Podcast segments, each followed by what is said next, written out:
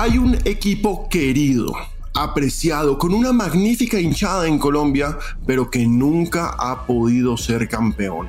Hoy, en Colombia y sus historias cafeteras, vamos a repasar los momentos de gloria del Atlético Bucaramanga. El Leopardo que aún no puede, pero vamos a ver si algún día lo logra. Soy Alejandro Pino Calat y esta es la historia. Esto es Colombia y sus historias cafeteras, un podcast conducido por Alejandro Pino Calat, exclusivo para Footbox. Antes de que naciera la primera B en 1991 y ascendiera el primer equipo para 1992, la Liga Colombiana solía tener 14 equipos. Durante un tiempo fueron 15 gracias a las idas y vueltas del Sporting de Barranquilla, en una historia que ya les conté aquí en Colombia y sus historias cafeteras, que precisamente ese Sporting de Barranquilla desaparecería en 1991, dándole paso al Real Cartagena en 1992. Pero bueno, la norma es que el fútbol profesional colombiano era de 14 equipos. De esos 14 equipos originales, solo dos no han sido campeones aún. Atlético Bucaramanga y Deportivo Pereira. Dos clubes de dos ciudades industriales con grandes y apasionadas aficiones, pero que no han logrado coronar una estrella, aunque el más cercano haya sido el Bucaramanga. Pelota al medio, arriba, engancha Ballesteros al fondo, gol, gol, gol, gol, gol.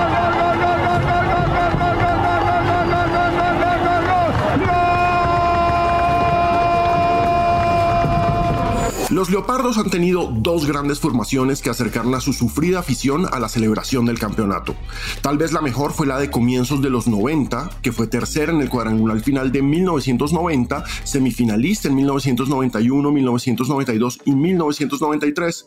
Debo confesar que no sé qué me impactaba más, si ver al Kiko Barrios tirándole Biblias a los espectadores desde la cancha de juego, o ver el buen fútbol ofensivo que comandaba el religioso y bravucón delantero, porque eso sí, la más bajita te la ponía en el cuello el Kiko, junto a Olaya, al Piripi Osma, a Héctor Gerardo Méndez y Robert Villamizar. En 1992 regresó Jorge Ramó a un argentino y la cosa fue aún mejor. Sí, el gaucho era un crack y tenía a Bernardo Redín como socio.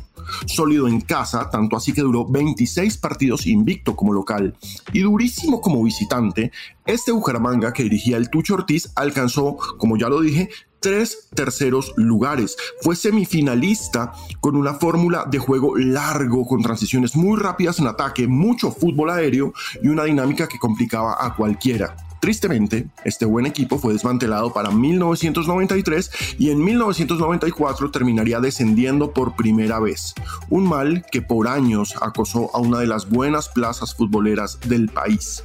La nómina que más recuerdo es la del 90-91. Era un equipazo. Tenía Van Stralem en el arco, que recordemos, era colombiano, a Héctor Polo y Eugenio Uribe en las bandas, a Enrique Simón Esterilla y Víctor Espinosa, que eran un par de centrales bravísimos, grandes, fuertes en el juego aéreo, Robert Villamizar, Elías Correa, Héctor Gerardo Méndez, Carlos Araujo, un medio campo muy completo, y arriba estaban el Kiko Barrios y Héctor Manuel Olaya, aunque por supuesto no se puede olvidar al Piripi en su lugar. Le quedan tres minutos para conseguir el milagro al equipo Bucaramanga. La pelota va arriba, hay golpe de cabeza,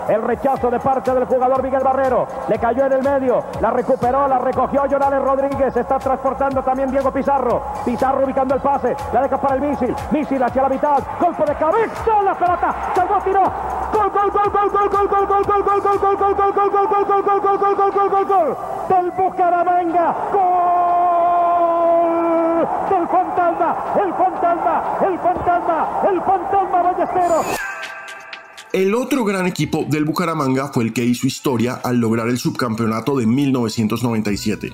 Este campeonato es uno de los más extraños en la ya extraña historia del fútbol colombiano. En 1995 los dirigentes habían decidido cambiar el calendario para que en Colombia se jugara como en Europa, es decir, no de enero a diciembre, sino de julio a junio del siguiente año. Para eso apareció un campeonato semestral en 1995, seguido de la temporada 95-96. Al finalizar esta, a mitad del año, la dirigencia se dio cuenta de que había creado un Frankenstein, así que se inventó algo peor, el famosísimo y legendario torneo adecuación. Un larguísimo campeonato Fue extenso, fue extraño, tuvo ascensos y descensos en pleno campeonato y además tuvo un finalista de diciembre desde junio, pues el América ya había clasificado a la final a mitad de 1997. Su rival fue el Bucaramanga, tras una serie dramática con el, el Quindío. A ver, Bucaramanga Quindío en una final del fútbol colombiano. Eso hizo que el torneo fuera más extraño porque no es habitual ver a estos dos equipos peleando el título a la vez. Pero bueno, más allá de las derrotas 0-1 en casa y 2-0 en Cali con el América, ese gran Bucaramanga tenía una pegada tremenda con Orlando Ballesteros, entonces conocido como el Fantasma, aunque luego por dinámicas religiosas pasaría a ser el Fantástico. El técnico Carlos Mario Hoyos tenía una nómina humilde, pero con una voluntad de hierro. Recordemos a José Fernando Chepe Castañeda, a Gustavo El Misil Restrepo, a Miguel Montañez, a Manuel Galarcio, a Pablo Casquete, a Luis Alfonso El Cheo Romero, John Alex Rodríguez, Lucio España, Arturo Reyes, Diego Pizarro, Wilmar Moreno, Freddy Girán, el Piripi, eterno Piripi del Bucaramanga, Marcelo Enrique Ibáñez y por supuesto la gran estrella Ballesteros.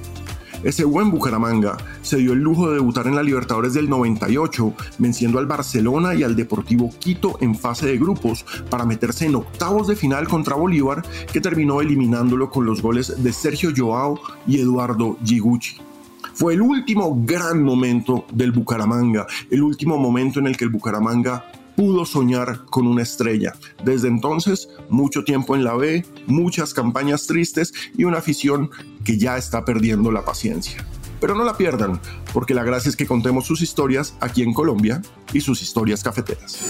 Esto fue Colombia y sus historias cafeteras, un podcast conducido por Alejandro Pino Calat, exclusivo para Footbox.